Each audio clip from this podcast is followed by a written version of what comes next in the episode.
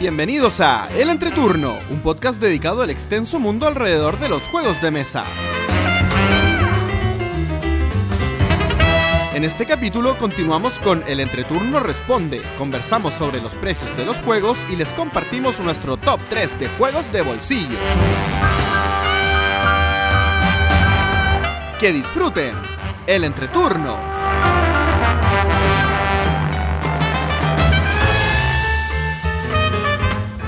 Hola, ¿qué tal amigos? Mi nombre es JP Gloria. Y yo soy Pancho. y estamos comenzando el capítulo número 35 de El Entreturno. Estamos grabando el martes 6 de marzo, el capítulo que saldrá el martes 13 de marzo. Otra vez grabando, o sea, que vamos a publicar un capítulo el martes 13. Segundo. Segundo, o sea, no consecutivo, obviamente. Claro, Pero- porque febrero tiene 28 días. Entonces, hay dos, hay dos martes del mismo número. obviamente. Así que por segundo mes no se casen este martes. Exactamente. O sea, si se casaron, ya se tienen que haber separado. No se vuelvan a casar un martes 13. Bien, Dando jugo. así es. ¿Cómo les ha ido, chicos, en sus semanas? Yo creo que Gloria tiene mucho por contarnos, así que mejor que empiece luego. Bien pero mal.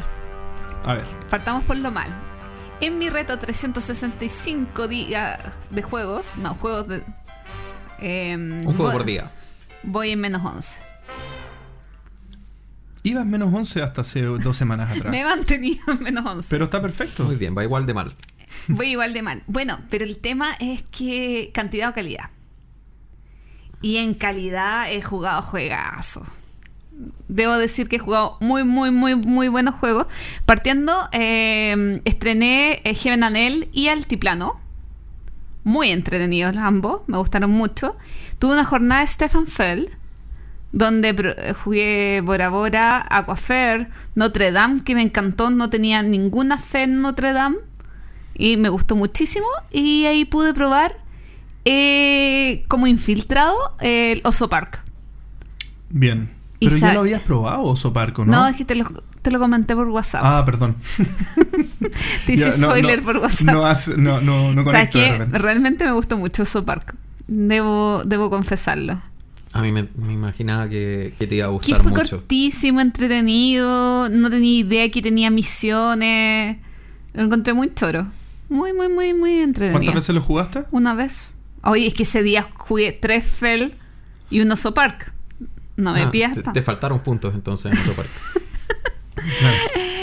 Y lo otro es que eh, comencé mi aventura de Charterstone.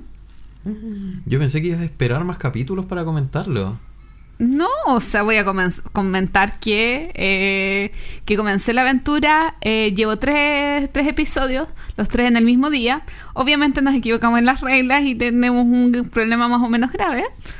¿Que Pero, rompieron el tablero? pero eh, su- este viernes volvemos a jugar y esperamos arreglarlo. Eh, y ha sido muy entretenido porque es muy liviano al principio, pero es dinámico, sumamente dinámico. Entonces, muy entretenido el juego. Me gustó muchísimo. ¿Entre cuántos están jugando? Cuatro personas. Se suponía Cuatro. En el tercero íbamos a incorporar un automa, pero al final dijimos no, no, no nos vamos a leer las reglas del automa a esta hora, así que juguemos de a cuatro. Oye, ¿cómo Oye. fue eso que subiste? Porque en un principio estabas pensando en jugar de a dos. ¿De dónde aparecieron los otros dos? Eh, es que tengo varios amigos que son súper regulares. Entonces encontré un día en que calzan bien ellos y vamos a hacer cuatro. ¿Y son flexibles también? Sí, porque a veces juegan los viernes, otras veces juegan los lunes conmigo, otras veces juegan los miércoles, son amigos flexibles. Oye, Gloria, una pregunta. Eh, ¿Qué tan distinto es ahora el juego con, tre- con tres juegos versus cuando lo abrieron? ¿Ha avanzado, no avanza, se queda pegado? ¿Cómo es? Es que como vas construyendo ciudades, que ahí no, es- no es spoiler, eh, y es como es un juego de colocación de trabajadores donde vas, vas haciendo cambios o mejoras, eh, se va haciendo más y te va incorporando las reglas de a poco. Claro, Entonces, pero ese- obviamente es muy, muy distinto al- a la primera partida. Pero entran muchas reglas, juego a juego. Sí, pero nada terrible hasta el momento. Son 12 partidas, voy en 3. Mm. Y lo otro que quería comentar es que ayer eh, jugué Clans of Caledonia. Ese yo quería escuchar. Porque lo viste en, Sí. en redes sí. sociales. Sí, me gustó harto. La verdad es que todos estos juegos son una probadita solamente y son juegos igual que el Tiplano que quiero volver a jugar. Mm. Pero igual, igual sirve por lo menos para... Ah, ya lo probé, ya sé qué es. Oye, y el Clans of Caledonia, eh, me gustaría tus impresiones respecto de la. ¿Cómo se dice? Influencia entre jugadores, ¿cómo se dice? ¿Interacción? Muy poca, ¿Poca interacción? muy poca interacción. ¿En serio? Lo único que tiene de interacción es similar a lo que tiene em, a tus juegos que te gustan, em, que se me olvida, Gaia Project. Que si tú te ubicas al lado de una construcción de otro jugador, eh, puedes comprar materias primas de los que ellos tienen construido al lado. Mm. Entonces tienes como un beneficio marginal. ¿Pero peleas por tablero? O sea, siempre hay un tema de control de, o sea, no de control de área, sino de posicionamiento dentro del tablero. Pero no es algo de pelea, jugamos cuatro jugadores. No es algo complicado. Claro, yo en algún momento dije, hoy no me queda ningún espacio donde moverme donde tenga que pagar poco. Quedaban muchos espacios donde yo me podía ubicar, pero con un coste mayor. Entonces en ningún momento a cuatro jugadores me sentí eh, bloqueada. O sea, el bloqueo no es que no puedas hacer algo, sino que te sale un poco más caro. Claro, lo que sí es que en las cuatro esquinas hay una habilidad que tú puedes eh, cada una hacerla una vez por juego y a mí sí era imposible llegar a las esquinas. Entonces yo tuve que jugar sin la posibilidad de tomar una de estas habilidades porque en el momento en que yo debería haberme acercado no lo hice y después simplemente no podía. ¿Y cómo te fue en el juego? Um, tercer lugar creo. Sí, tercer lugar. ¿Pero todos están jugando por primera vez? La persona que jugaba por segunda o tercera vez sacó segundo lugar. Entonces igual hay una persona, un compañero eh, le fue muy bien diciendo que era la primera vez que jugaba.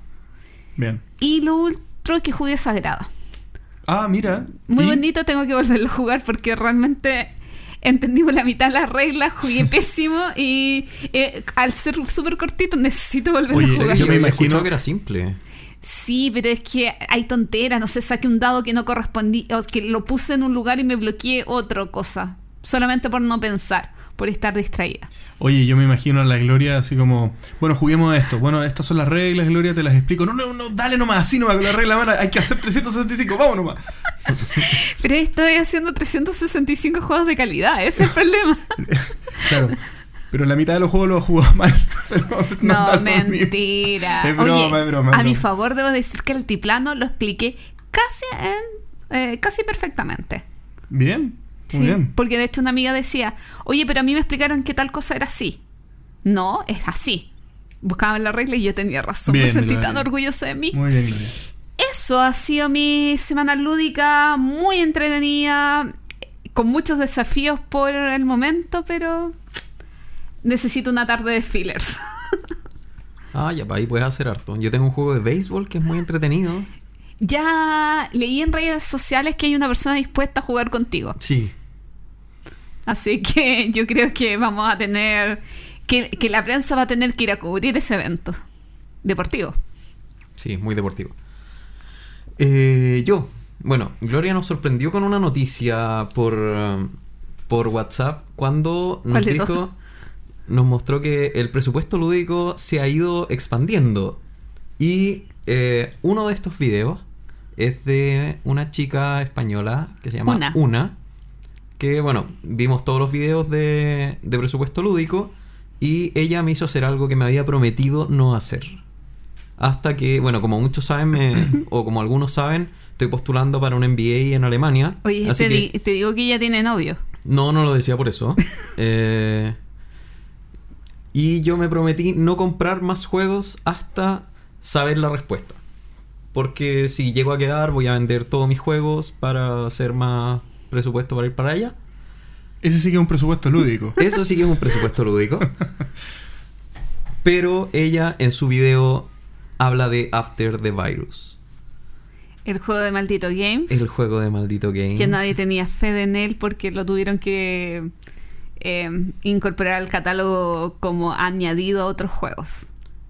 Yo lo vi y dije, esto es increíble, este es el juego que yo estaba buscando, es solitario, es de reglas simples, es difícil de pasar, tiene modo campaña, eh, tiene todo, si no fuera de zombies sería pero ideal para mí, se juega en menos de media hora, eh, tiene todo, tiene mucha variabilidad. De verdad, me puse a mirar videos y videos y videos. Yo vi eso, Pero Agarré. No, pero no te lo puedes comprar.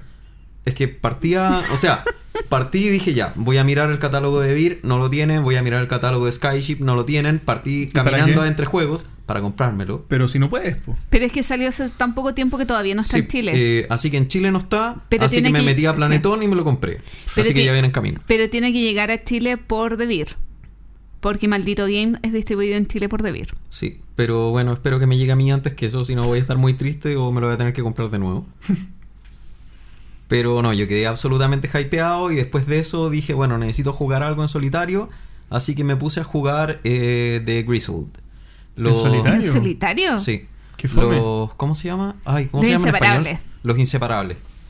En español. Eh, no es fome. Eh, O sea, yo lo encuentro fome con gente. O sea, imagínate lo fome no. que debe ser en Yo lo prefiero en, solitario. soli- en solitario lo prefiero más que con gente. Porque tiene. Tiene un, un tipo de regla que nunca me ha gustado, que es limitar el tipo de interacción que se puede tener o el tipo de conversación que se puede tener. El no poder decir las cartas de tu mano. A mí me genera una sensación súper incómoda en, lo- en- en los juegos cooperativos. Porque nunca sabes bien qué decir y qué no.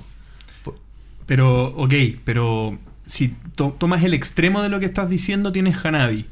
Que es lo lógico no decir porque es, de eso se trata el juego, de ver lo que tiene el otro, ¿cierto? Pero en The Grizzled eh, eh, lo que termina pasando es que el juego se trata de combinar de la manera más eficiente las cartas de las manos del resto, entre los jugadores.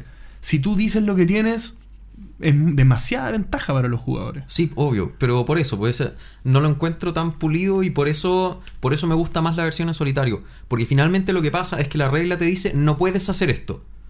Pero no te dice lo que sí puedes hacer. Entonces uno siempre está como jugando al límite, Mm. intentando decir sin decir y sin tratar de romper las reglas. Y me pasa que, por ejemplo, tengo un amigo con el que jugaba Hanabi y él cumpliendo las reglas siempre hacía trampa y terminábamos debatiendo en si lo que dijo él era hacer trampa o no, porque oye, ok, cuando haga así voy a querer decir una cosa y no sé qué, y es como, no, no se puede, pero que ¿por qué no se puede? Y, Eso es trampa. ya, pero finalmente toda, toda la conversación y el juego terminaba en eso, en que, ah, pero es que no sé si lo estoy diciendo correcto o no, y había gente que le decía que sí, otra gente que no, y finalmente el sentido del juego se perdía. Entonces, para mí los juegos que te limitan el así de drásticamente el tema de la interacción, eh, a mí me complican, y por eso yo lo prefiero en solitario. Este. Bueno, eh, como lo juego con mi familia, yo creo que no nos comunicamos en nada.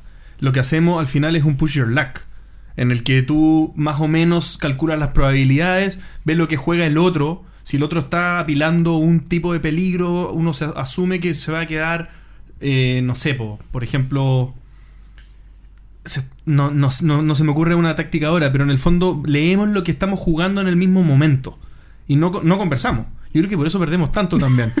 No, no me imagino que la gente haga trampa usualmente en ese juego. ¿En Hanabi? No, en, en The Eh, Grizzle. En The Eh. Lo que pasa es que tú no puedes decir las cartas que tienes en Los la mano. inseparables. Pero. En los inseparables.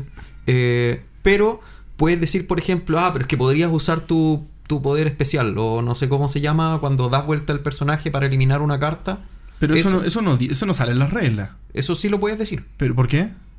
Porque dice que no, te no puedes hablar de cartas. De hecho, tú miras muchos run-through y gente que está jugando y dice, no, si tú puedes, podría decirle a, mi, a, es- a esta persona. Y, y al final ese es el tema. Mm. Entonces termina siendo una situación súper incómoda en que no sabes si decir o no, o cómo decir, o alguien que me ayude, por favor, con esta bala, que no sé si alguien lo puede sacar, sabiendo que el del lado tiene algo para sacarla. o- Entonces, Está bien.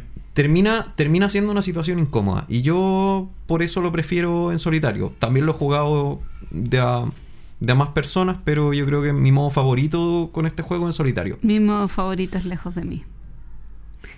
Bueno, es que a ti no te gustan los cooperativos. ¿Qué más, Pancho? ¿Qué más? Eh, no, yo creo que eso. Vamos rápido hoy día porque tenemos mucho que hablar. Uh, me sorprendiste entonces. Vamos a dejar lista mi lista. ¿Lista tu lista? Mi lista, mi lista. Bueno, yo jugué algunos juegos que quiero comentar. Tenía pendiente probar desde una vez que nos habíamos juntado a jugar eh, Oso Park y Scythe. Em, When I Dream.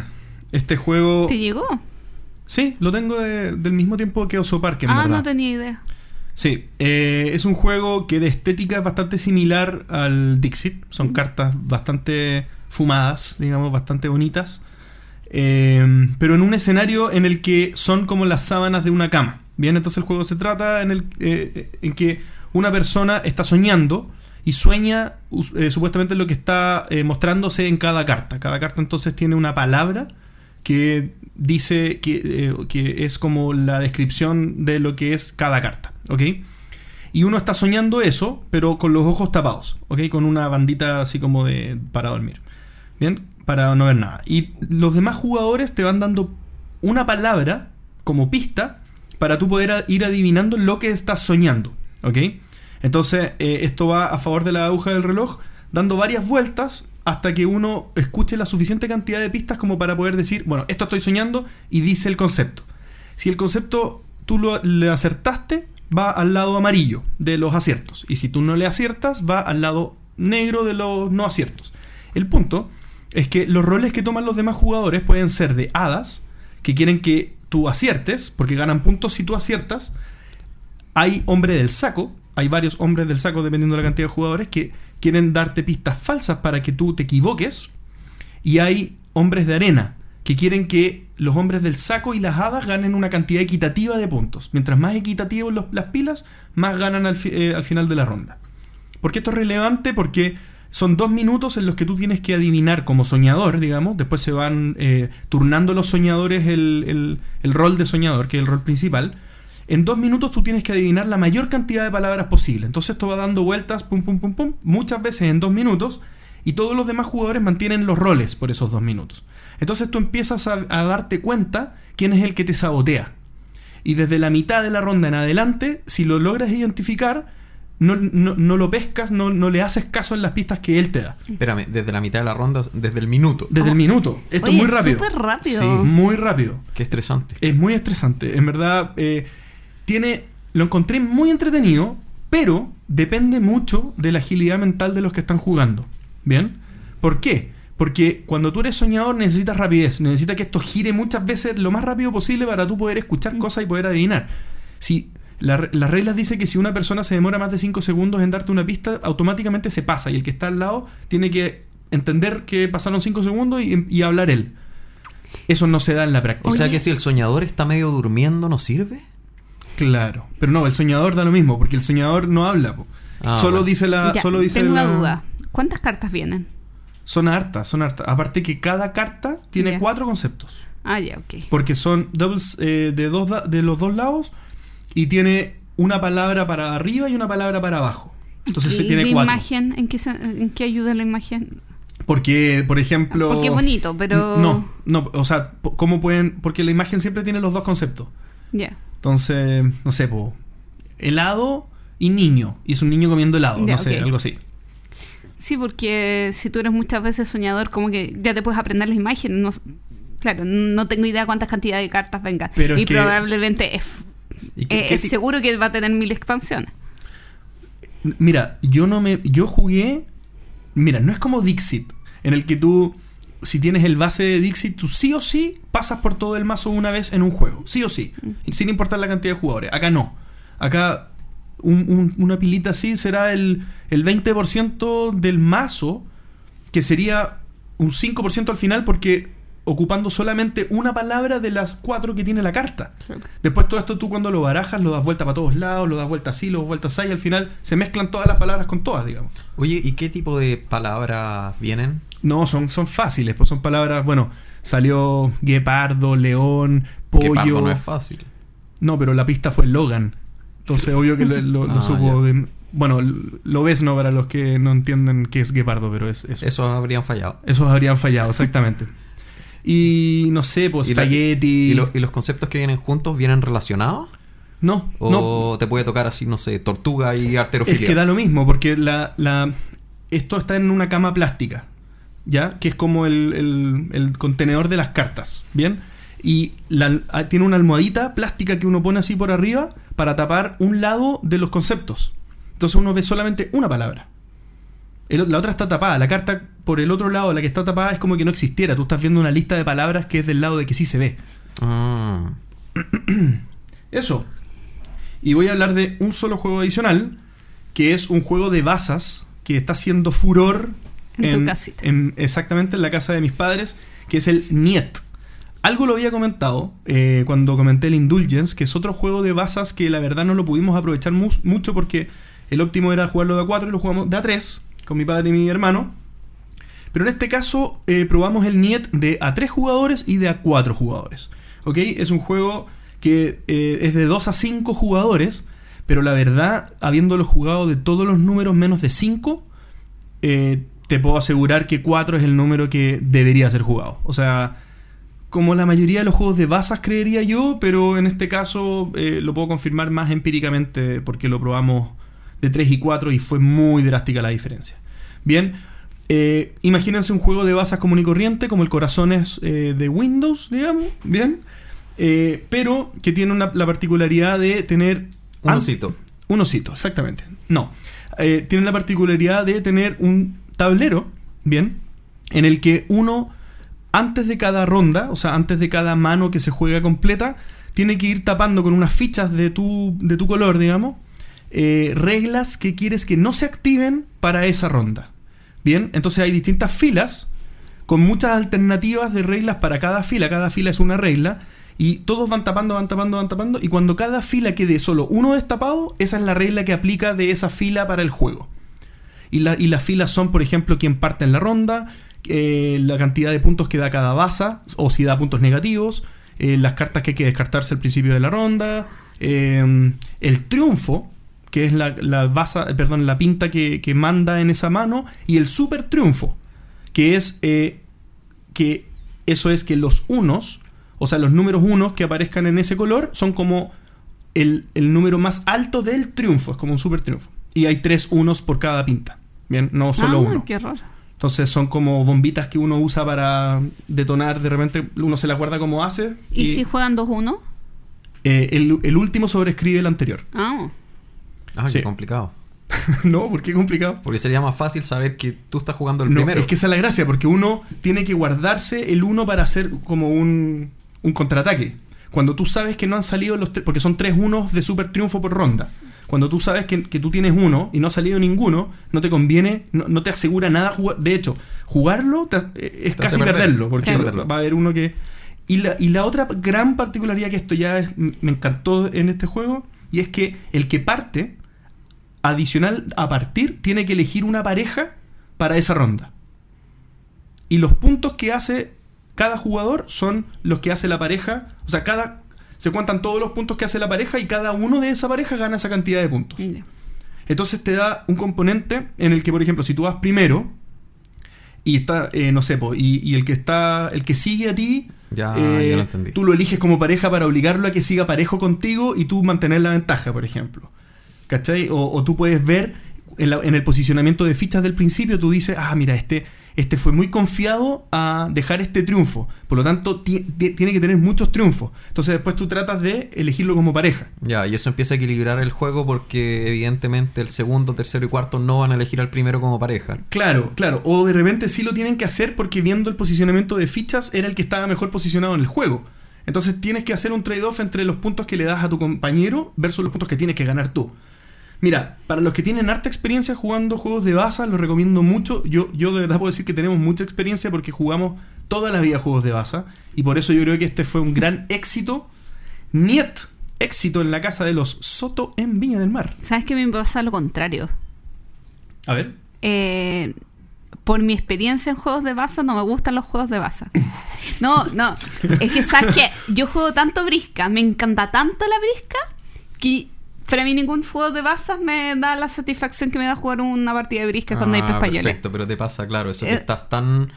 Conoces tanto, tan en profundidad un juego que O sea, ya me- no quieres nada más Sí, que le- me gusta demasiado la brisca que cualquier juego de baza es como, no, preferiría jugar una brisca. Sí, es lo que le pasa a mucha gente con el ajedrez. O probablemente lo que le pasa a mucha gente con Magic también.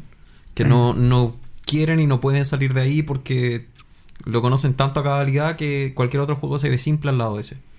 Puede ser.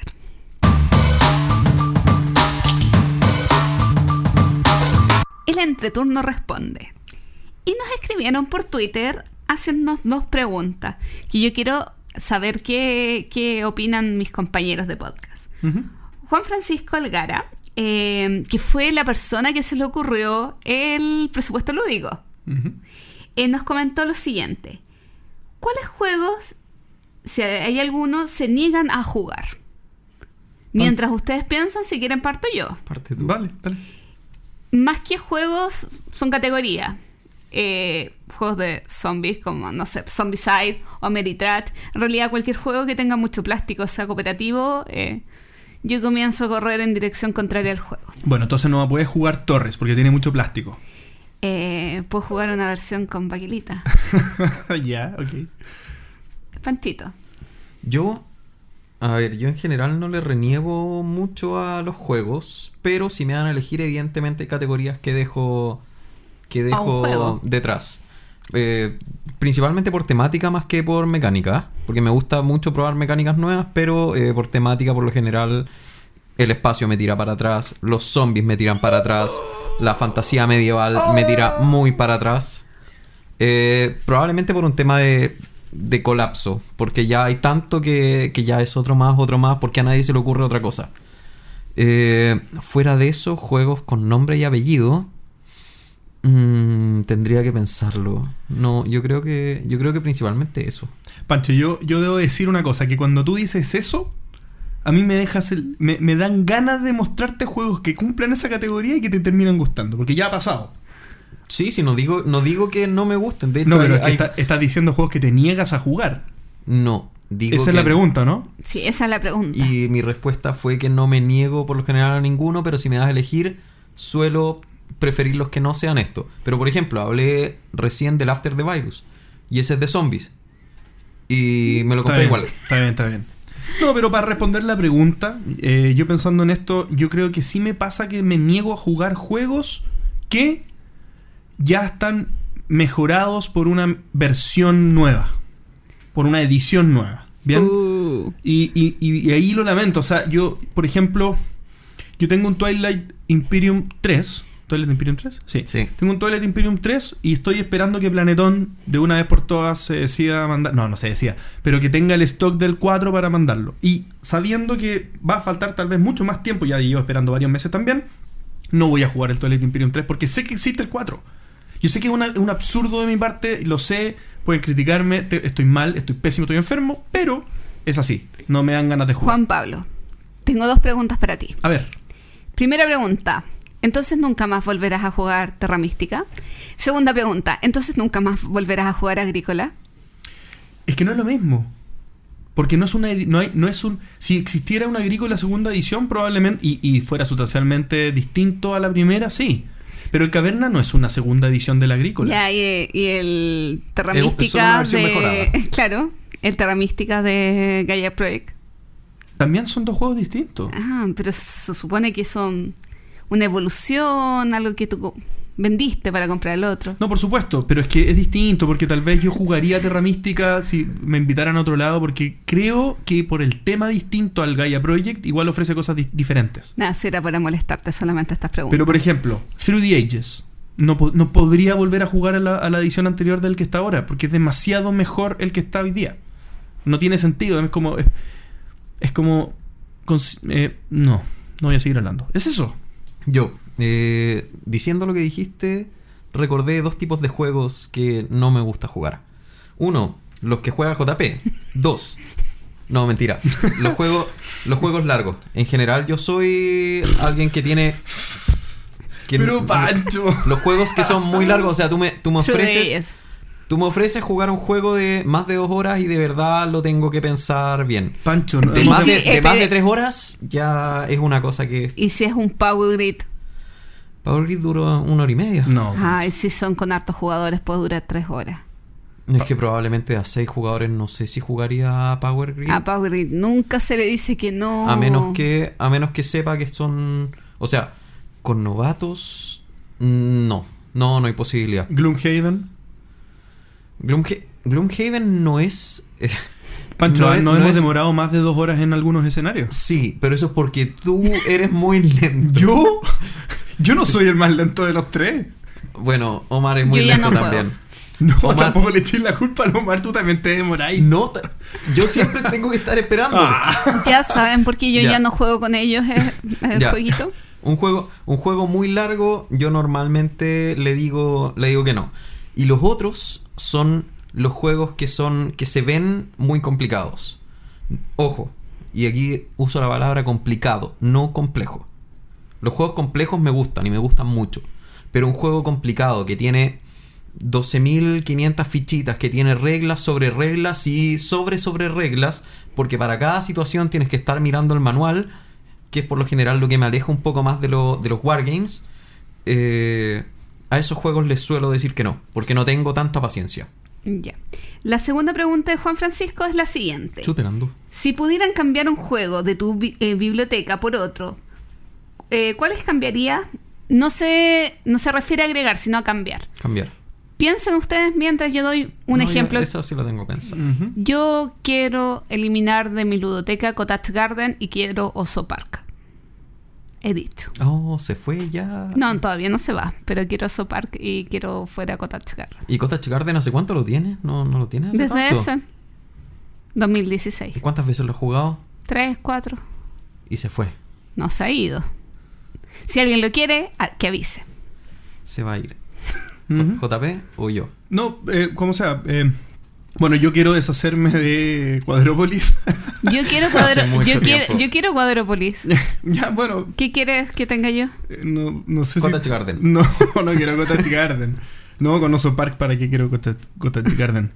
Eh, quiero, no sé. eh, yo quiero el food. ¿Cómo se llama? Food Chain Magnate. Eh, food, Cha- food Chain Ah, es difícil de conseguir. No, sí. pero ahora va a salir en muy pronto otra edición. Sí, estar- Como aparte- en un mes más. Pero no, no son muy similares. O sea, sacaste uno para meter cualquier otro. ¿no? Pero Fue me que- están- ¿Y qué tiene? Sí, no sé, pensé que estaba más o menos relacionado. No, te- en verdad estoy haciendo un anuncio para el que me quiera comprar los juegos, pero Revisa Eh. de mi lista si te interesa. ya voy a revisar. Eh, ah, sí, pero que lo, lo ofreciste. El, estabas vendiendo el Constantino, ¿no? ¿Cómo se llama? El, el Tam- Tangamandapio, ¿no? ¿Cómo se llama? El, el, del- el que es parecido al... El, el de los... Ah, Es que con ese nivel de explicaciones, JP se me vienen tantos nombres Istanbul. a la Ah, ya lo vendí. Istanbul. Sí, Tangamandapio. bueno, estuve a punto. po. En un lugar cercano. Pancho, tú. Ya. Yo de mi ludoteca, bueno, para la gente que me conoce, soy un poco excesivamente estructurado para algunas cosas. Y en mis 52 juegos intento, no siempre, pero tener 10 juegos en solitario, 10 fillers, 10 juegos gateway, 10 juegos medios, 7 juegos medios duros y 5 juegos duros. Y ahí suman los 52 y de esos, si empiezo a sacar uno, intentaría reponerlo con algún otro más o menos que cumpla las mismas características. Fillers hay muchos que podría sacar. Porque, Ejemplo, ejemplo. eh, podría sacar, por ejemplo, el. ah, no sé, el Pimp de Backhanding. Es un juego súper desconocido. eh, se trata de. Bueno, somos pimps que vamos. ¿Qué Sí. son los pimps? Pimps son los que trabajan con las señoras, con las mujeres de la calle. De la noche. De la noche. ¿Haciendo qué? Eh, Son los managers. Sí, son los Ah. managers. Entonces tú tienes que ir reclutando, reclutando, sí, reclutando a las chicas eh, y compitas entre ellos y cuando alguien te las gana porque no las lograste conquistar puedes ir a pegarle. Y es un juego súper simple. Eh, eh, está descontinuado hace mucho tiempo pero es muy entretenido. Y podría, por ejemplo, sacar ese y, y meter algún otro. No sé, sacar algún timeline de repente o el love letter. Y meter algún otro que cumpliera más o menos características similares de repente Nombre, para más jugadores. Eh, uf, pero es que hay tantos filler, no sé, que me gustan y voy a nombrar Probable- algunos después. Así que, exactamente, así que sí. Prefiero, pero por lo general intento mantener, mantener ese, ese orden o ese equilibrio. Me pasaré más de uno, pero, pero eso.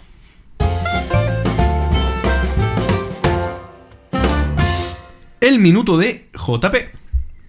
Oye, muchos minutos seguidos míos, ¿no? No. Oye, yo hace mucho tiempo que no hago sí, ningún es que minuto. tú después de que nos dejaste absolutamente destruidos con el tema ese de, fe- ¿De las la- mujeres? de las mujeres, ya quedamos con susto de tus ¿Ese minutos. fue tu último minuto? Ese fue mi último minuto.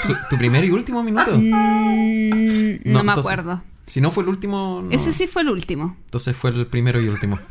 Bueno, y con esta conversación tan interesante. sobre- Pasamos al minuto de gloria.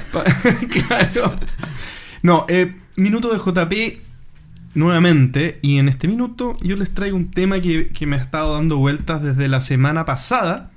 En que escuché uno, un capítulo de Dice Tower, el podcast, digamos. Una conversación que salió entre Eric Summerer y Tom Basel eh, de, a raíz de una pregunta que un auditor hizo sobre los precios de los juegos. Bien los precios de los juegos del hobby, digamos, de nuestro hobby hoy en día, en comparación a también a como eran antes. Y la pregunta es si son, son caros los juegos. O sea, ¿qué, qué pasa con nuestro poder adquisitivo, con la cantidad de oferta que hay, lo que podemos comprar, lo que queremos comprar, cuando lo que queremos comprar es mucho más de lo que podemos pagar? Bien. Y eso yo lo, lo pensé, eh, le di vueltas a la conversación y eh, me gustó mucho algo que dijo Tom Basel eh, respecto de, de este tema, en el que cuando tú antiguamente comprabas un juego, lo hacías durar mucho. Bien, es una usanza antigua que tú tenías un solo juego y le dabas eh, cientos de jugadas, o sea, no sé, o decenas al menos. Bien, no te comprabas un juego para jugarlo una sola vez. Entonces, independiente del valor de un juego o el precio de un juego, si tú lo juegas infinitas veces, y, tú neteas, digamos, sobre cada vez que juegas el juego el mismo precio que, es que lo pagas una sola vez, el valor, unitario, el valor unitario de cada jugada es muy bajo. Pero hoy en día, con la cantidad de oferta que hay, y es abrumadora, que son en- en literalmente cientos de juegos anuales los que salen, o, o incluso cientos de juegos los que uno sabe que salen, porque tal vez son miles los que salen, ¿bien? Eh, y, y los que uno se termina comprando, nosotros que somos los tres compradores de juegos, menos tú, Pancho, pero los, los tres que Hasta que compramos... Alemania. Eh, Exacto. Los que nosotros compramos, eh, no, es imposible poder aspirar a jugarlos mucho, cada uno de esos juegos. Entonces, inherentemente, independiente del precio que tengan, va a ser caro el juego para nosotros. Porque lo vamos a usar poco. Y si tú me decís, no, pero es que este lo voy a usar mucho. Si, si hay dos o tres juegos que los usan mucho, eso significa que todos los demás juegos los vas a usar muy poco. Probablemente cero o una vez. Y cuando digo cero, suena ridículo, pero eso es así. Para muchos de nosotros. Y si tú divides por cero el costo del juego, eso es infinito, por lo tanto es tan absurdo como que ese juego es infinitamente caro. Bien. Y otro, y otro punto más que también lo dejo en la mesa para que lo podamos conversar, y es que ¿habría podido venderse un Legacy en 1990? Considerando que tal vez en 1990 los juegos que se vendían eran para jugarlos cientos de veces en cada casa, en cada familia, pero el juego Legacy yo te lo estoy vendiendo como algo que vas a poder usar una sola vez. El año 90 yo creo que es totalmente imposible que alguien haya querido comprar algo así por el mindset que la gente tenía en ese tiempo. Ahora es como que es desechable no solamente por el concepto legacy, sino porque uno está dispuesto a tener guardado algo sin usarlo. Opiniones. A ver, parto yo. Yo creo que esto no es algo que pasa solo en los juegos. O sea, muchas veces nosotros nos atribuimos que en el fondo el hobby se está volviendo algo más superficial cuando siento que en el fondo pasa con la mayoría de las cosas. Cuando uno era más niño, se compraba las películas y las veía quién sabe cuántas veces. Uno se compraba discos de música y los escuchaba pero miles de veces. Ahora uno baja la canción que le gusta al iPod y la escucha cuando el random te diga. Y si de repente uno puede saber que tiene, no sé, 5.000 canciones y hay muchas que te gustaban mucho y que no las escuchas hace mucho tiempo y de repente si haces el trabajo consciente de ponerte a revisar tu música antigua, tú dices, oh, todas las canciones que se me olvidaron. Y siento que pasa lo mismo en los juegos. Mm. Es un, es un tema yo creo que cultural mundial, no creo que sea algo acotado a nuestro hobby. A ver, yo quería partir con el tema de que los juegos, eh, como el precio de los juegos, que sí, o sea, hay una diferencia significativa entre un juego eh, que salió en, incluso con el cambio de moneda en, 19 en el 2000 y un juego de ahora. Eh, los valores son tremendos, o sea, o incluso hace cinco años, tú un, un euro medio, no sé, voy a mentir, salía 25 30 euros y ahora no bajan de los 50. Entonces sí hay un cambio que va más allá de, eh, de lo que puede variar la moneda eh, en determinado país o continente. Ahora, está también el problema del costo del juego para cada jugador, que era lo que tú conversabas, de, de la forma en que uno utiliza el juego y que compra uno eh, quizás no por la limitancia del dinero, o sea, que, para comprar juegos tu limitante en estos momentos no está siendo el- incluso el dinero, está siendo el espacio. El espacio y el tiempo, lo que es más terrible. Mm. Entonces es cómo, cómo afecta este cambio cultural más allá de, de los precios del juego, de, de- del afán de tener juegos y de tener la novedad. Eh, igual es un tema complejo. Yo, yo también pensaba en un tema y es que eh, la, disposición a, la disposición a pagar, digamos, para mí en los años ha subido más empinadamente, digamos, que la... que el... que lo que... A ver, pucha, la disposición a pagar ha subido mucho más que lo que... Que el precio real. que el precio real. No. No, no, no. Como la disposición a pagar ha, ha subido muy, muy mucho, digamos, ¿bien? Tu presupuesto para. los precios han subido también porque ha subido la disposición a pagar. Entonces tiene sentido que se cobre más por algo porque hay mucho más público dispuesto a Mm. pagar un, un- un premium price, digamos. ¿Ok? Y lo que yo creo que explica eso es que antiguamente, digamos, hace 20 años atrás, el nicho no era ni siquiera un nicho. No, no existía el, el hobby tan hardcore, digamos, en todo el mundo ramificado, como está hoy día, como para poder decir mi público objetivo son los jugones empedernidos que compran cualquier cosa que venga. O compran mucho, no sé si cualquier cosa, pero compran mucho y compran juegos aun cuando no han jugado juegos. Hoy día, una persona que tiene juegos sin jugar eh, y que sigue comprando es un perfil de comprador que se repite cada vez más. Se repite, ve- vean los grupos de Facebook. Y no sé si hace 20 años estaba lleno de esas personas. Con ese tipo de comprador es obvio que el que, el, que, el que cobra, digamos, va, a- va a cobrar más. Yo creo que se debe a otra cosa. ¿ah? Eh, uno es lo que dicen siempre, el tema de los componentes. Los componentes han ido mejorando. O sea, yo me acuerdo hace hace 7, 8 años existían, o sea, la mayoría de los juegos tenía componentes medianamente regulares y apareció Days of Wonder, que bueno, aquí le estoy atribuyendo algo que no sé si será efectivamente de ellos, pero ellos empezaron a hacer juegos que destacaban descaradamente por la calidad de sus componentes. Y empezaron a sacar muchos juegos así y la gente, o sea, las otras empresas, estoy asumiendo aquí, lo empezaron a seguir y eso, junto a la salida de Kickstarter, eh, empezaron, se empezó a disparar el tema de la calidad de los componentes. Pero antes de eso, antes de los componentes, eh, hay otro tema más, que es el hecho de que, tal como tú dices, JP, no existía el hobby y efectivamente los juegos eran más baratos, pero la disponibilidad no era la misma. Los juegos estaban donde estaban. Yo hice mi juego aquí, lo tengo aquí, y el que puede comprarlo aquí, genial. Si no, no se lo compro, pagará un envío gigante. Y eso efectivamente me disminuye los costos. Porque yo no tengo que estar distribuyéndolo. Ah, que unas copias para España, unas copias para Alemania, unas copias para Estados Unidos, unas copias no sé qué. Porque evidentemente ahí hay diferencia en el, en el costo de envío.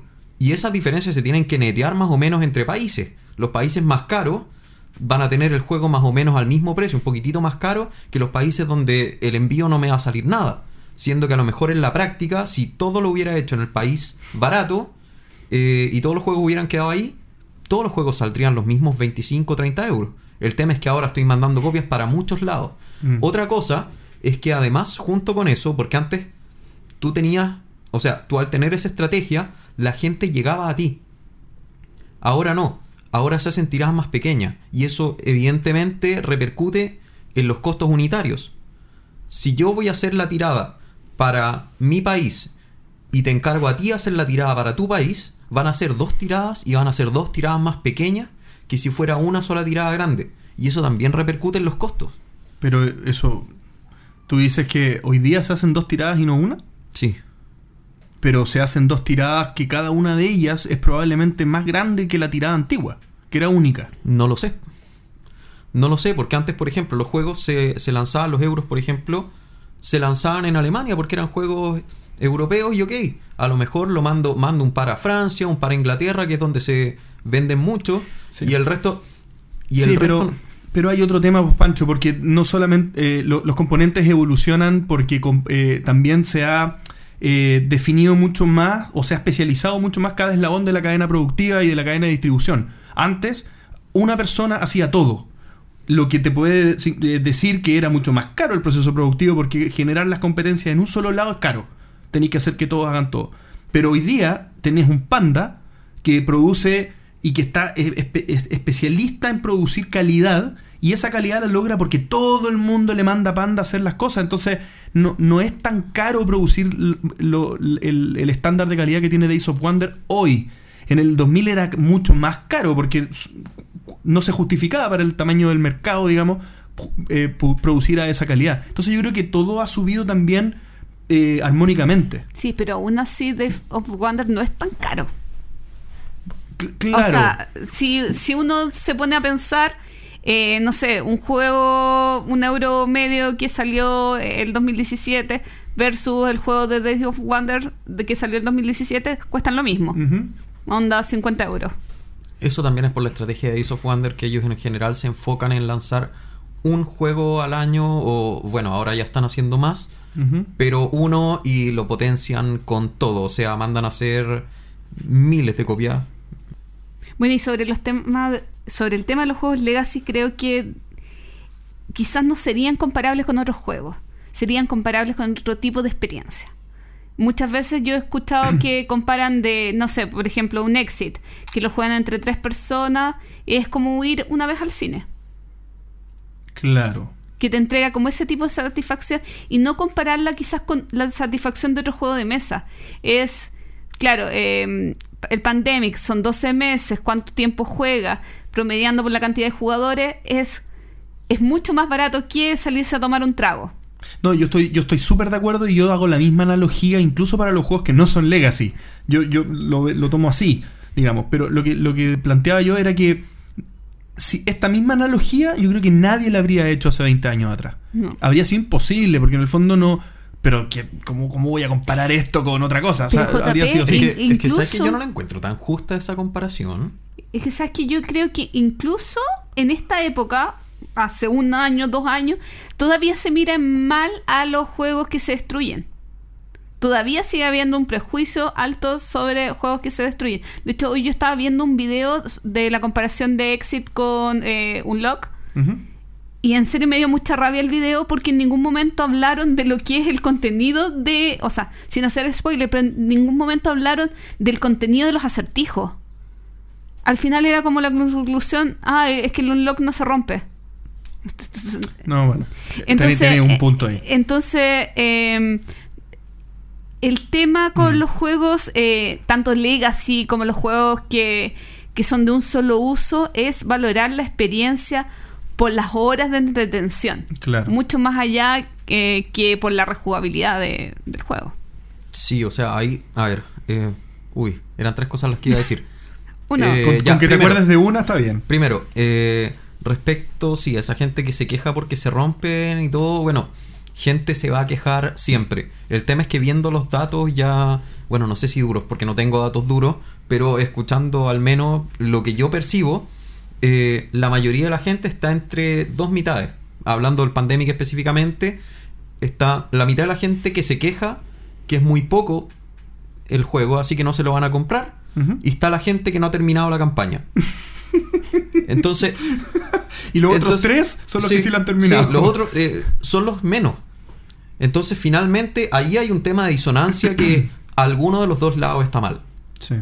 Yo encuentro que 24, 18 o 12 partidas está más Oye, que bien para un juego. Oye, pero que, que ese punto me hiciste pensar en algo. La cantidad de gente que busca y busca, pero el juego perfecto que tenga la mayor rejugabilidad. ¿Y con qué cara? Si hay muchos juegos que en su biblioteca que no juegan ni una vez, ¿qué les importa la rejugabilidad? Es como, es como raro el, el planteamiento. Sí, po. Sí. Segun- segundo tema. Respecto a la comparación que se hace con respecto a ir al cine o ir a tomarse un trago, no sé qué. Yo encuentro que es una comparación súper injusta porque siento que hay que, hay que comparar las cosas eh, con sus similares, no con cosas distintas. Es súper distinta la experiencia de ir a tomar. Ok, si voy a comparar una salida, perfecto. Compara una salida con otra salida. Una salida a comer en un lugar con una salida a comer en otro lugar. Pero si no, o sea, si vas a comparar juegos de mesa con ir al cine, son experiencias totalmente distintas que atacan cosas absolutamente distintas. Si no para eso, oye, sal- dejemos de jugar juegos de mesa y salgamos a correr. Eso es lo más barato. No estoy de acuerdo contigo.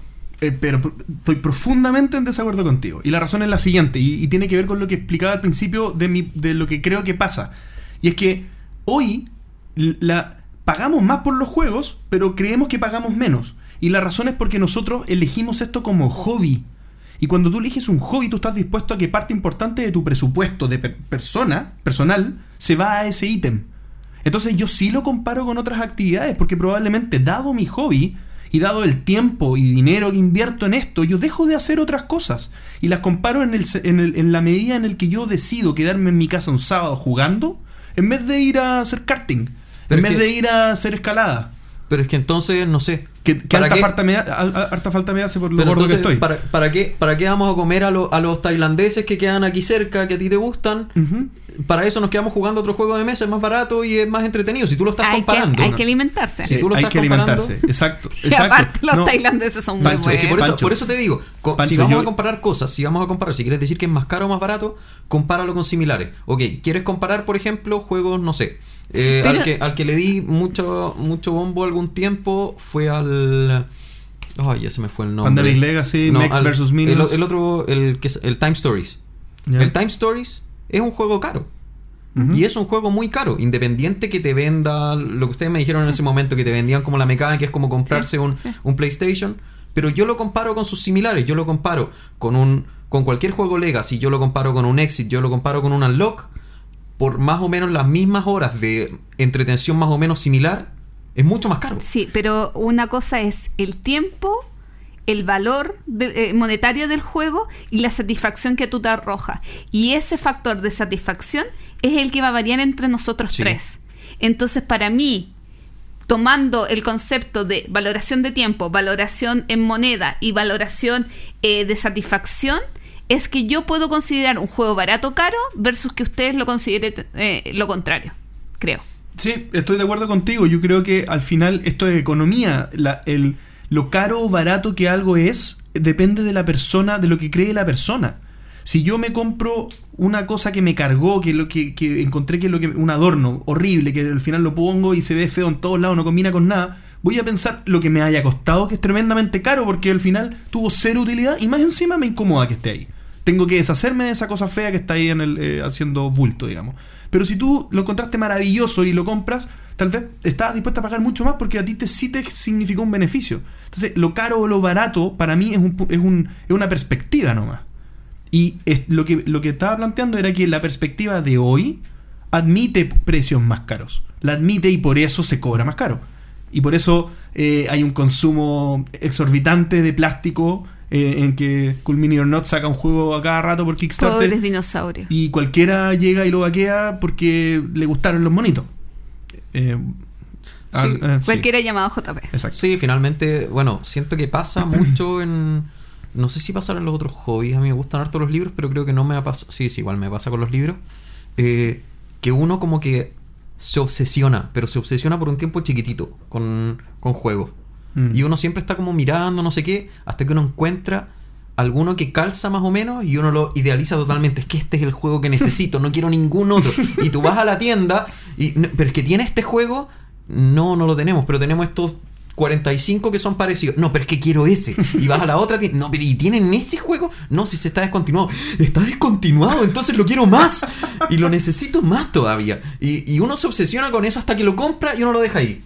Ay, ¿cuándo lo podré jugar? A ver, sigamos buscando. ¡Oh! encontré otro que me gusta. Y empieza así. Y ahí se empieza a armar el ciclo. Entonces aquí como que nos obsesionamos con los juegos, siendo que en verdad tenemos una oferta, pero gigante. O sea, ¿te gustan las miniaturas? Genial. ¿No te gustan las miniaturas? También genial. ¿Te gusta la madera? Genial. ¿Te gustan las cartas? Eh, O sea, hay yo creo que de casi todo lo que uno pueda pedir, pero claro, mm, no sé si, si yo creo que es parte de la tendencia humana, así como obsesionarse con cosas. Mm, No sé. No sé. Pero. Pero eso, o sea, finalmente cada uno gasta lo que quiere y lo que puede gastar. Evidentemente, claro, a todos nos gustaría no sé, tener un Mex versus Minions tamaño real para yo poderme subir al Minion y no sé qué, pero... Al mech. Al mech. Sí, sí, al Minion sería raro. Pobre, pobre Minion. pero bueno, eso. Así que, ¿ahí cerramos el tema o quieres hablar algo más? No, yo estoy completamente contestado. Muy bien, entonces arriba del Minion nos vamos.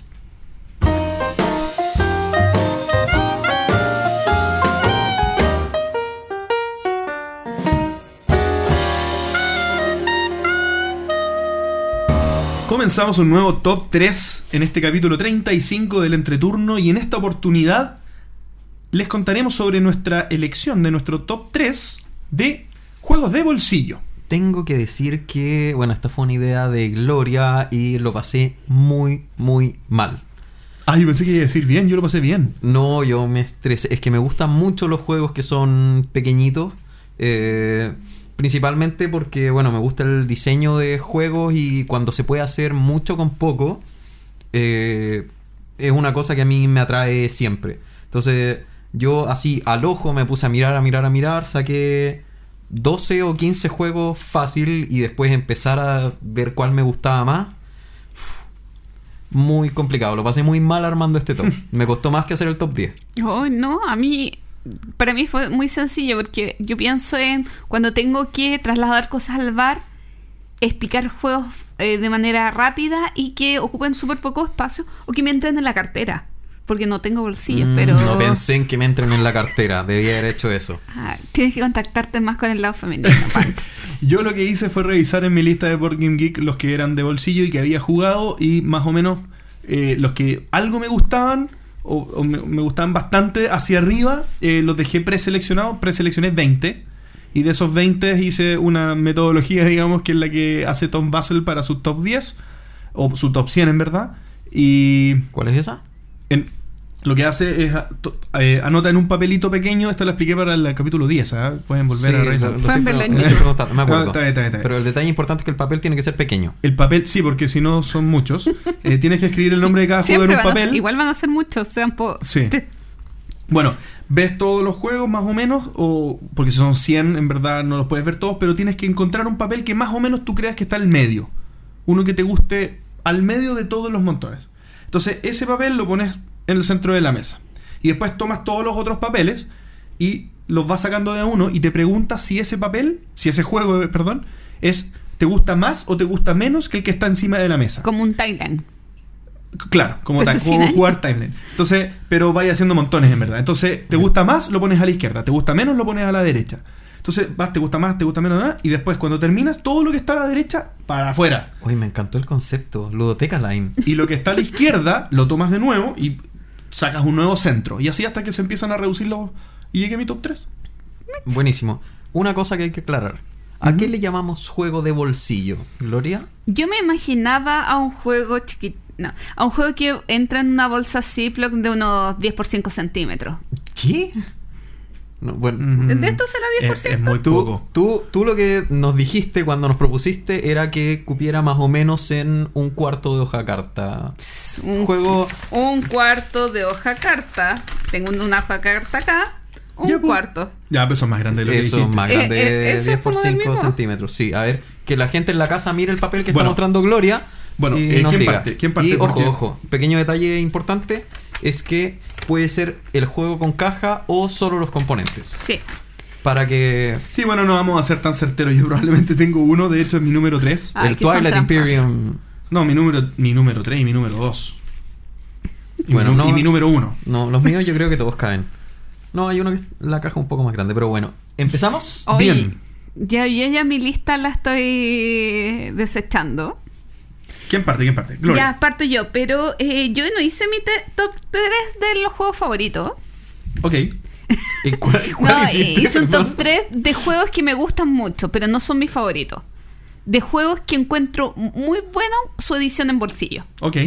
Ya, y eh, un juego, eh, si no me equivoco, es hasta 6 jugadores, eh, con muy pocos componentes, eh, de Reina Inicia Age of War. Mm. Me encanta.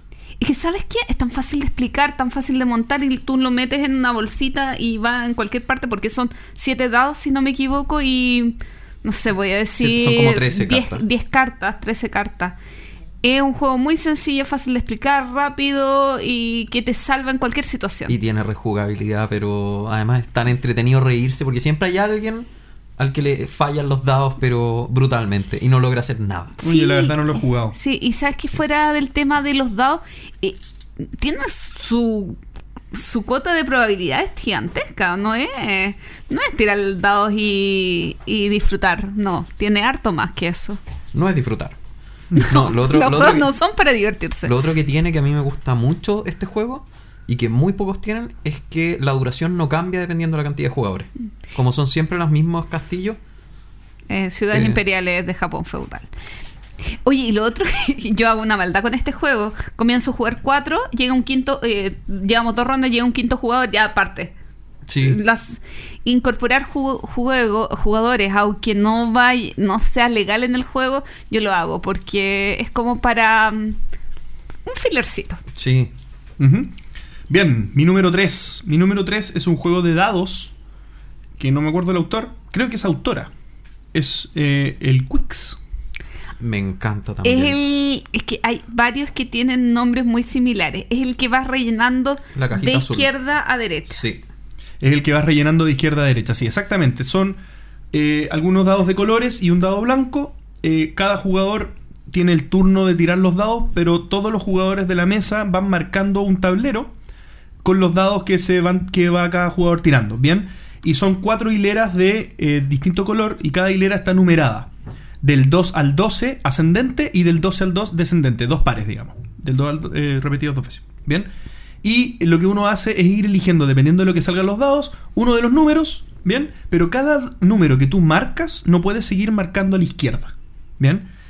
Ese gran detalle, digamos, esto es como un bingo, pero un bingo push your luck, ¿bien? Y ese gran detalle hace que este juego sea maravilloso. Es un juego que es tan fácil sacarlo a la mesa, que, que yo creo que se va a repetir en lo que nosotros vayamos hablando, pero juegos de bolsillo son más o menos sinónimo de un juego muy rápido de sacar a la mesa y muy fácil.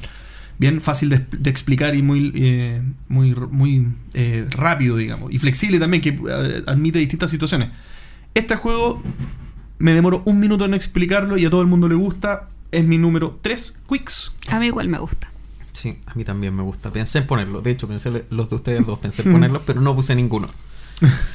Mi número 3 es un juego también, es muy party, eh, de hecho es más liviano que los que ustedes dos dijeron, que es uno que se llama Tiburón. Ah, Get sí. Es un juego donde uno es de uno de 3 a 6 jugadores, perdón.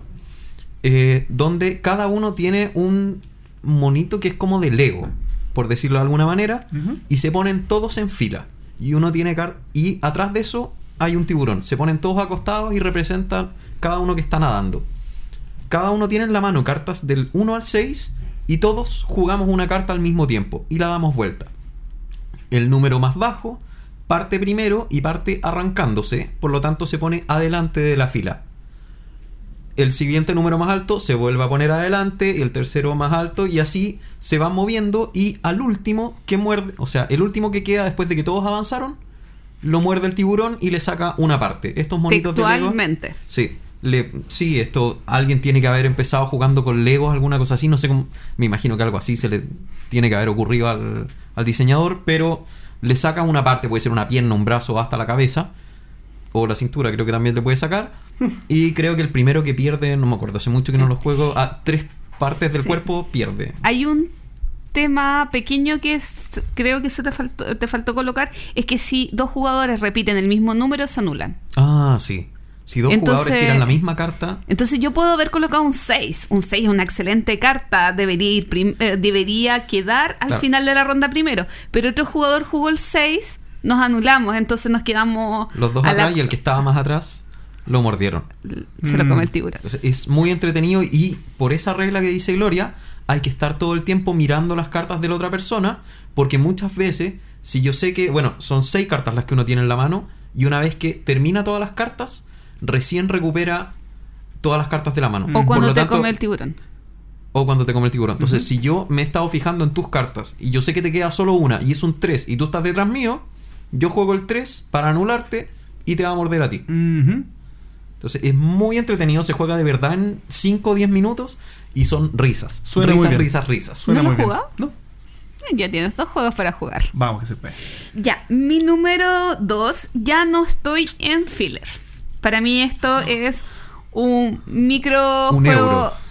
No, un microjuego muy bueno. Ah, yo creo que se Voy a tratar de pronunciarlo bien. Palace Gefrüster. O Intrigas en el Palacio. En este juego, cada jugador tiene un X cantidad de cartas. Cada carta tiene un monito y el monito tiene una. En el palacio tiene una profesión que detona una, una habilidad. Si yo juego un monito verde, además de ejecutar la acción eh, de la profesión, hago que el jugador verde sea el siguiente jugador que tiene que jugar.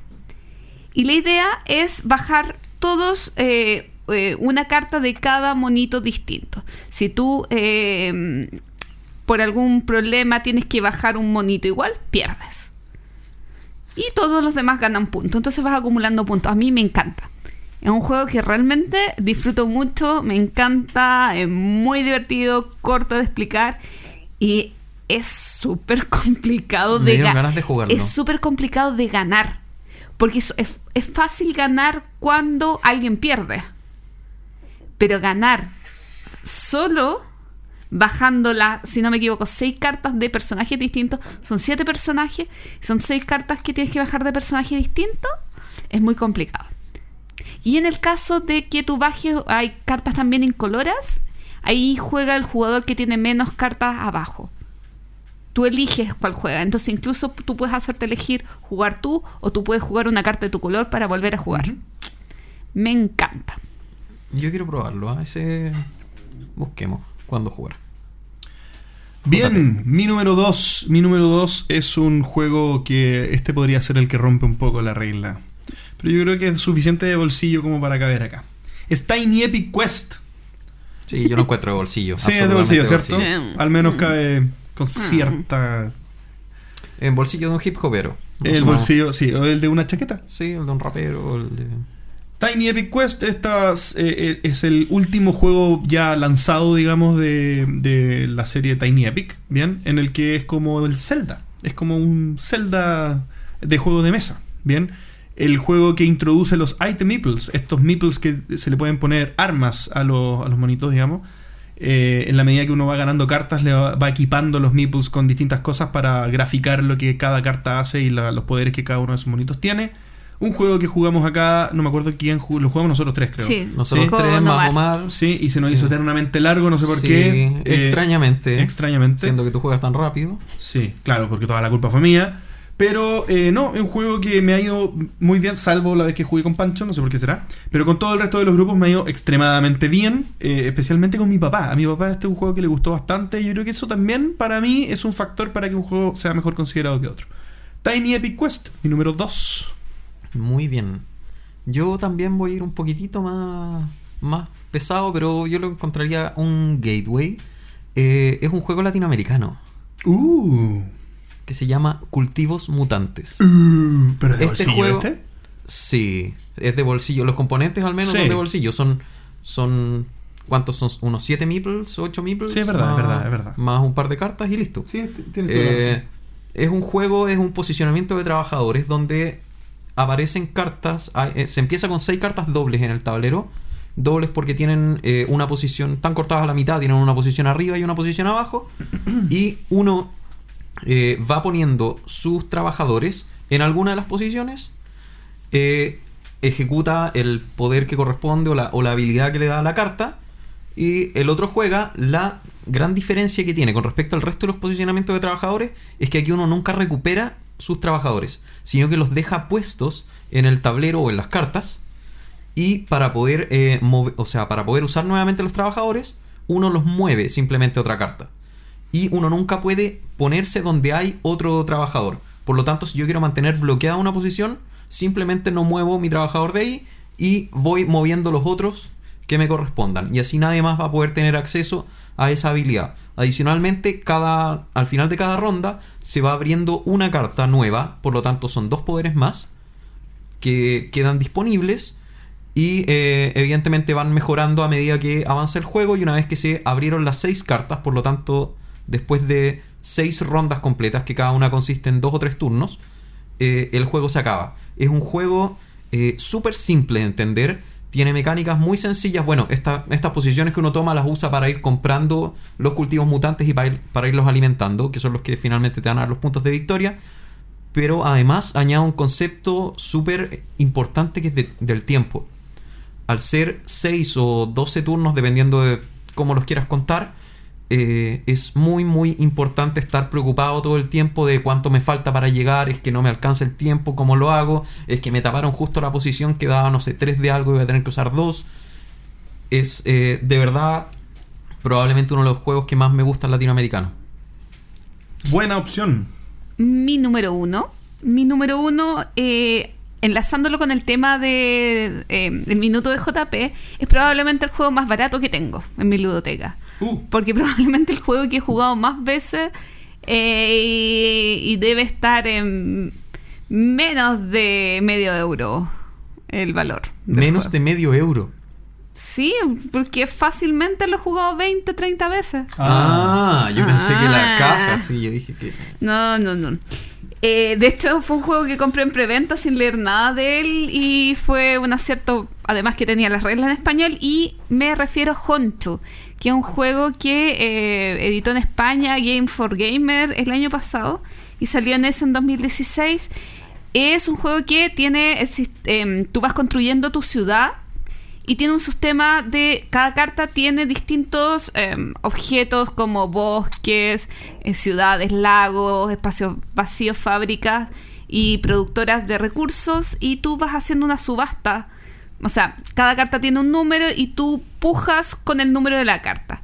Y así vas adquiriendo distintas em, cartitas que a la vez van construyendo tu ciudad. A mí me encanta. Encuentro un juego sumamente sencillo, hasta cinco personas, que realmente yo lo llevo a todas partes. Porque si lo metes en una bolsita son, son cartas, eh, deberían ser 60 cartas más, más las cartas como de ayuda y una cantidad limitada de, de recursos que son en maderita.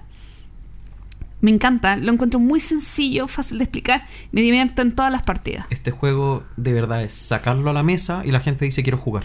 Es precioso. De verdad yo creo que no he visto juego tan sencillo que se vea tan bien en una mesa. A mí me costó 10 euros, creo que está a 16 euros más o menos en Europa. Lo encuentro que es un juego que es baratísimo para la cantidad de partidas y lo entretenido que realmente es. muy bien. Mi número uno, indiscutido. Por, yo creo que Ah. entre el 2 y el 3 hasta el último minuto me costó ordenarlo. Ya sé porque cuál están es. muy cerca. Pero mi, mi número uno es indiscutido. Es el mejor party game de la historia.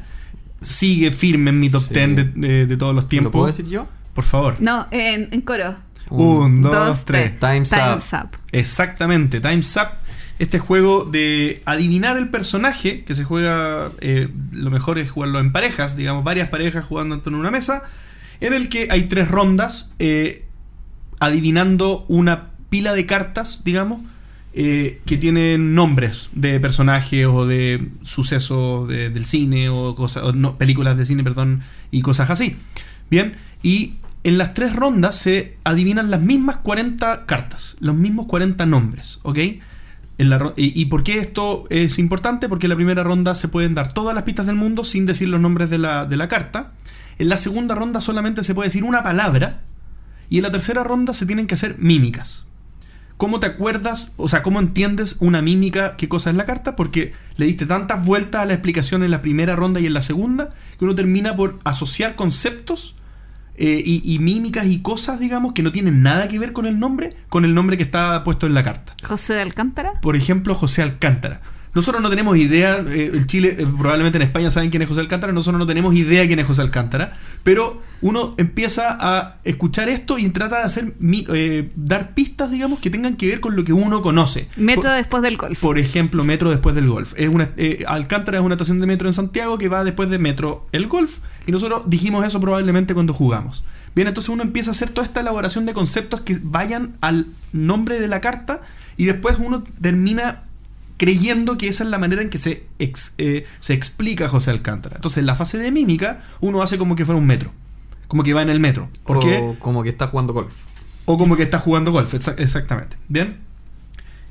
Excelente juego, nunca me ha fallado. Eh, es un juego largo, pero se hace corto porque en verdad son muchas risas. Gente que no le gustan los party games ha disfrutado mucho este juego jugando eh, en, en grupos, digamos, grandes de personas. Así que es más una recomendación, pero es mi top one. Es eh, Time's Up. Muy bien. El mío, este es probablemente mi juego favorito de a dos personas. Ah, yo sé Eh, cuál es. Sí, lo he jugado con JP. Es de, Bru- es de Bruno Catala. No pensé que era el Y de- juego de béisbol. Y de, no. Y de Ludovic Maublanc, que es el diseñador de juegos como Cyclades o Conan. Y es Mr. Jack Pocket. Este es un juego muy pequeño para dos personas. Pero de ese es, es de bolsillo. es de deducción. Tuviste la caja, es, Y aparte se llama Pocket. es muy de bolsillo. Bien. Es muy de bolsillo. eh, es eh, un tira y afloja de deducción entre Sherlock Holmes y Mr. Moriarty. Eh, Mr. Moriarty, no, se llama no sé cuánto Moriarty. Eh, bueno, no, mentira. en- atrapando a Jack, por eso a Jack el Destripador. Por eso es Mr. Jack. Nada que ver Moriarty acá. Donde el, el asesino tiene que esconderse dentro de una ciudad y el, eh, el jugador que representa a Sherlock Holmes tiene que ir moviendo a, a los investigadores por alrededor de la ciudad. Y en base a eso se genera una dinámica súper... eh, es simple, pero es complicada de explicar por podcast, así que no lo voy a hacer. Eh, en donde se van moviendo las fichas y uno tiene que ir buscando todo el tiempo, intentar esconderse. O tal vez te puede convenir que te descubran en este turno, siempre y cuando descubran a, a otros jugadores, o sea, a otros personajes. eh, a modo de ir ganando eh, lupas que representan puntos de victoria. Eh, al final de cierta cantidad de rondas, gana Moriar, o sea, gana, gana Jack. o si es que junta cierta cantidad de puntos. A mí me Eh, gustó porque es un juego de. de- Sí, lo vendí muy mal, lo vendí muy, muy Sí, mal. No, no, mira, yo creo que eh, mezcla un poco. Es como un juego de habilidad. Bien, Eh, es un juego en el que uno tiene que. eh, eh, hay una mecánica alrededor del tablero en el que uno tiene que tener muy claro cómo se van a ir moviendo las piezas para anticipar los turnos que vienen después y, y- y leer un poco este puzzle que se va moviendo y la alternativa que tiene el otro jugador de mover el puzzle, porque uno va moviendo el tablero, entonces tiene que uno ir acotando las opciones del otro jugador para que no lo mueva en perjuicio tuyo. Y eso es muy interesante porque en el fondo no hay una jugada que te convenga mucho a ti, es una, es una jugada que es más, es más bloquear al otro, digamos, es más impedir- ir cortándole los caminos para que vaya pasando lo que te tiene que convenir. Ahora, lo jugué solamente de, un, de uno de los dos lados, digamos, que yo, yo era Claro, el detective. el detective, digamos, pero Sí, y lo, lo otro, lo otro entretenido de esto es que tiene, bueno, son cuatro acciones por turno y están determinadas en la mesa dependiendo de, eh, bueno, dependiendo de distintas cosas. Pero eh, la gracia es que parte un jugador, después juega dos veces el siguiente y el que empezó tiene la última acción. Por lo tanto, el primero tiene que intentar elegir lo que más le convenga o lo que menos le convenga al otro. El otro tiene que intentar dejar descolocado al último que va a usar la última acción sabiendo que va a ser la que le va a dejar. Entonces es un juego que de verdad lo vendí de la peor manera posible, pero revisen videos, de verdad vale mucho la pena y debe costar este no más de 10 euros. Eh, menciones honrosas, yo tengo dos. En realidad no es mención honrosa. Mi top 1 debería ser Super Rino. Pero no quiso agregarlo en la lista porque iba a ser demasiado descarado. Además que igual es bueno recomendar juegos nuevos. Y lo otro que se me había ocurrido que eh, casi siempre llevo en la cartera, no, mentira, pero que es una muy buena opción para llevar en la cartera o en el bolsillo, es Black Stories. Ah. Este jueguito donde ah, en la pri- es es una carta por todos lados, en una te relata una historia donde eh, que tú se la tienes que contar al resto de la gente, que te tienen que responder, a- a generar preguntas que tú respondes con sí, con no, y que por el otro lado te da la solución del caso. Ujú. Encuentro un juego muy divertido para mucha gente que toma breves minutos y que puedes llevarte a un paseo cinco cartas y ser feliz. Yo puedo dar un par de menciones honrosas también. Mi número 4, que es Tichu, que es un juego de basas también, pero que es un juego que se juega de parejas. Y este ya no es como el Niet, que las parejas son momentáneas, sino que siempre de pareja. Bien, eh, así que muy, buen, muy buena lección esa. Eh, y lo otro, mi número 5, que está por acá, que es Battle Line. El Battle Line es un juego de a dos en el que eh, uno se va confrontando, digamos, jugando cartas, que es como un mazo de naipes, digamos, cual- eh, bastante normal, eh, pero que entre los dos jugadores hay nueve banderitas, que son nueve peones, ¿ok? Y uno va jugando cartas a un lado de los peones y dependiendo de la combinación de la carta, de las, de las tres cartas que se puede jugar por peón, eh, se confrontan las cartas que un jugador jugó versus las que el otro jugador jugó. Y si la combinación es más poderosa de un jugador, reclama esa bandera y el que gana cierta cantidad de banderas, eh, son 5 si no me equivoco, o 3 en línea, el que gana esa cantidad de banderas gana el juego. Lo interesante de este juego es que uno puede demostrar matemáticamente que no hay forma de que el otro jugador supere las tres cartas que uno ya jugó. Entonces, por ejemplo, si, si lo, por ejemplo, yo jugué una combinación de cartas versus eh, en una bandera y el otro jugador ha jugado solo dos cartas, pero para, para ganarme tiene que ser una, un 9 la tercera carta. Pero yo demuestro que están todos los 9 puestos en mesa, por lo tanto es imposible que él pueda poner un 9. Yo digo, demuestro que eso- esa bandera es mía y me la gano. Entonces tiene un elemento como de... No es, es como de lógica, un elemento de lógica bastante interesante. eh, me, gusta mucho, lo, lo mil veces con mi padre, así que también es un elemento que lo hace subir para mí. Bien, eh, los míos, los que quedaron en el camino. eh, bueno, Viernes, que me encanta. Bueno, dos juegos en solitario, Viernes y Onirim, que son muy pequeños, son muy portables y valen mucho la pena, dan mucho juego. Love Letter, eh, evidentemente, es un masito pequeño. ¿Qué otro? La Isla de los Trenes, que esta es la nueva adquisición de Sí. Looping Games, que Sí. lo van a empezar a editar en español. Este es un juego que son, no recuerdo si son 55 o 110 cartas, que de verdad, o sea, te dan en un juego que con esa cantidad de cartas dura 45 minutos y uno termina con la cabeza fundida. O sea, tienes tanto para pensar y tanto para hacer. Igual es con- en solitario. No, este Ah, es ya. de 2 a 4 y tiene una versión en solitario que no la he probado todavía, no sé por qué. Eh, no, no he querido buscar las reglas. Y otro que también es más o menos parecido, que tiene muchas cartas que hacen lo mismo, sin embargo se cae solo por el nombre, el Monopoly Deal. Monopoly de Muy cartas. bueno. Muy, muy buen juego, muy barato. Yo creo que lo pueden encontrar por 5 dólares, por 3 mil pesos chilenos en los muchos supermercados. Farmacia yo lo he visto. En farmacias también. Bueno, es un juego que de verdad, si lo ven, cómprenlo. Es demasiado entretenido, vale Sí, mucho la pena. O es sea, verdad. omitan que se llama Monopoly y pruébenlo. Buena opción.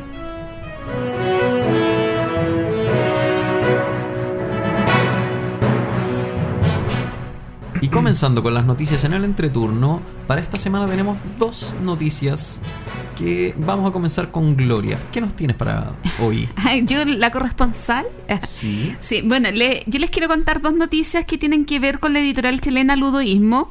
Y una tiene que ver con una campaña que van a sacar en Berkami de eh, unos juegos que están inspirados en la escuela Bauhaus. Bauhaus. Muy bien, Muy gracias. Y eh, son tres juegos en uno, por lo que tengo entendido. Es primer amarillo, primer azul y primer rojo. Eh, el amarillo está creado por Pablo Céspedes y Víctor Hugo Cisterna, eh, que son los chicos del ludoísmo, pero ellos están asociados a, una, a otra editorial que se llama Jaco Games. Eh, y yo estuve haciendo una investigación y me parece que uno de los autores del, eh, del primer azul es austriaco y el otro me decía que Borgen Geek que era de Taiwán. ¿En serio? No sé. Borgen Geek dice eso. Así que yo solamente les quiero comentar que a fines de marzo esta campaña estará en Kickstarter para que eh, estén atentos. De todas maneras, igual nosotros los vamos a estar compartiendo.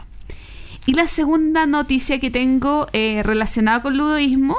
No sé si ustedes han, eh, escucharon hablar el 2017 de un Kickstarter, JP, quizás tú escuchaste. Me esto, suena, me suena. De Citosis, un juego de células.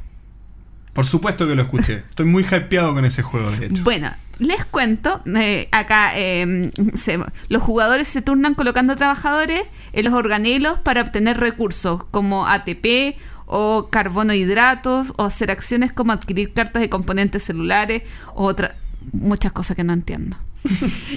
Así que este juego creo que me serviría mucho. Me hubiera servido más cuando tenía como 14 años para aprender de biología, pero bueno, no sé, sintetizas enzimas, hormonas y no sé qué otras cosas más. Encima o debajo, digamos. Claro. Y bueno, este juego fue publicado por, en Kickstarter el 2017 y va a salir su edición en español de manos del ludoísmo.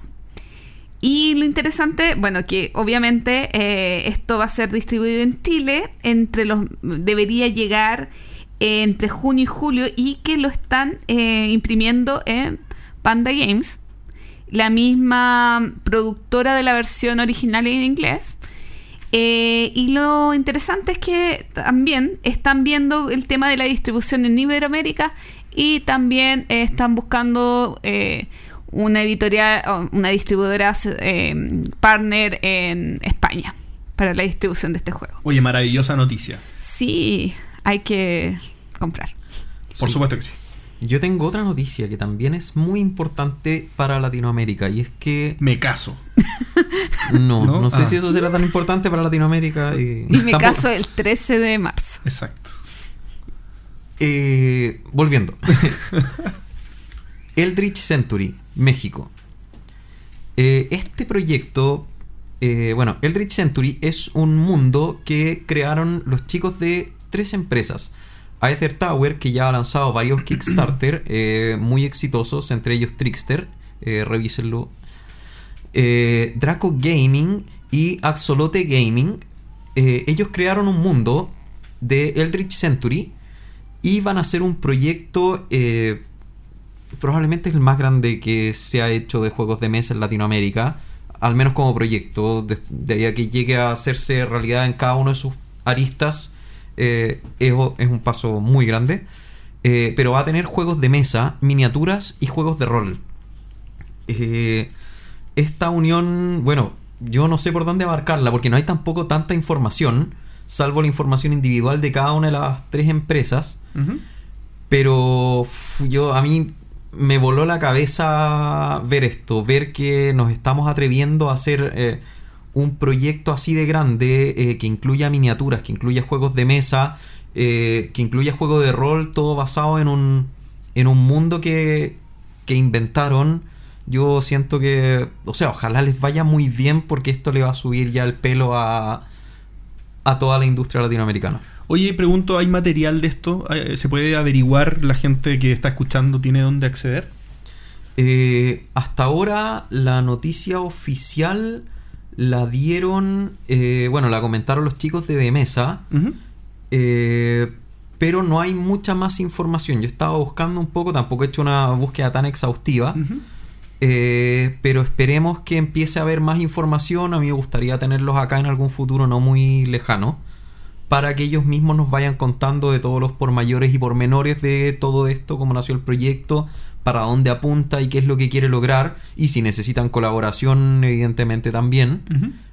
Eh, pero esto ya es un proyecto masivo, muy ambicioso, y esperemos que llegue a muy buen puerto. Hay que hacerle seguimiento, sin dudas. Sí, no me voy a extender en de qué se trata el mundo, eh, porque tampoco hay tanto escrito, pero de verdad es una cosa que estén atentos.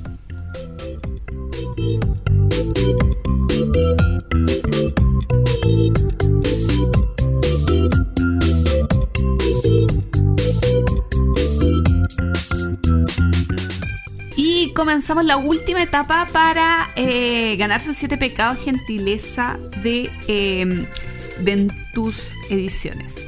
Eh, les comento que eh, hemos recibido mucha participación y las frases del capítulo 34 son: Si no fueron reeditados, por algo fue. Pero sobre qué el tema? ¿cuál es el tema? Ah, disculpa, perdón. Sí, estamos. Perdón, estábamos hablando sobre nuestras opiniones sobre los juegos antiguos. Vamos. Dice alguien, si no fueron editados por alguien, por algo fue. Si no fueron reeditados. Reeditados. Reeditados, perdón. Hoy ando muy confundida hoy. Eso- ¿Quién habrá dicho Uy, eso? ¿Quién dijo eso? Espérate, yo, yo no me acuerdo. Eh, ¿Se lo dije yo? Yo creo que fue el Amigo o Ah, amiga anónimo. Fue el amigo Sí. anónimo. Sí. JP es duro con ese tema, pero no tanto. Sí.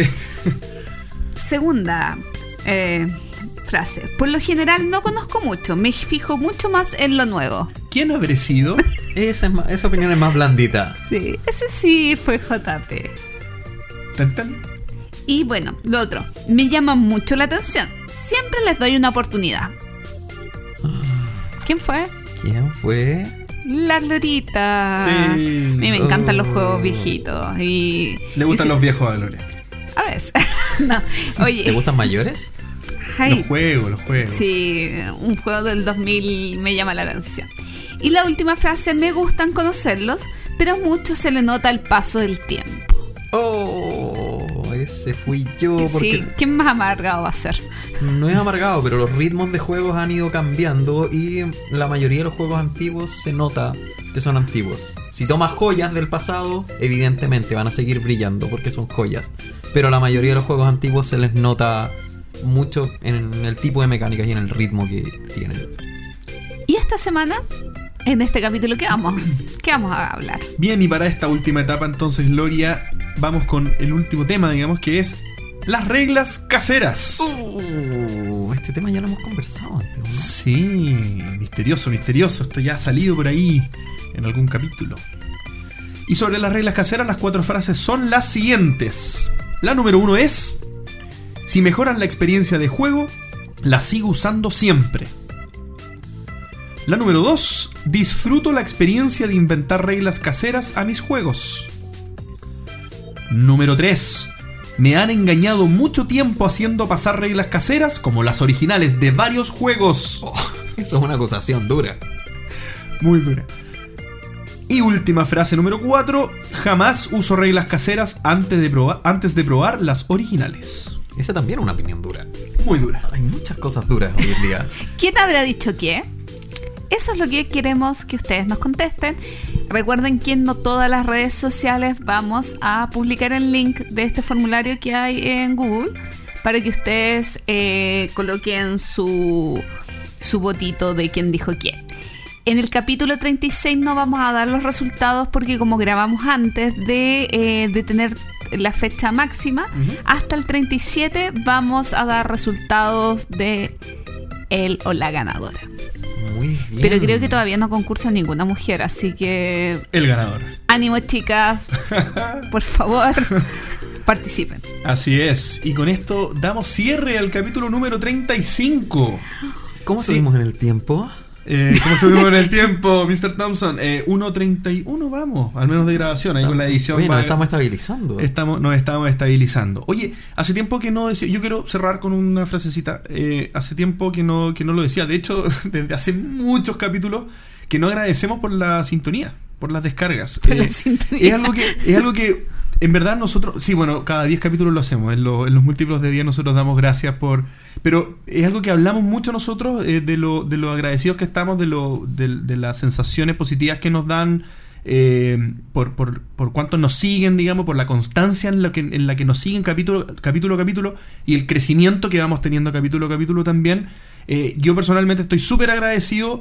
Eh, la verdad creo que si bien hemos estado creciendo mucho, esto tiene para seguir creciendo. Nosotros vamos a seguir con mucha fuerza haciendo esto.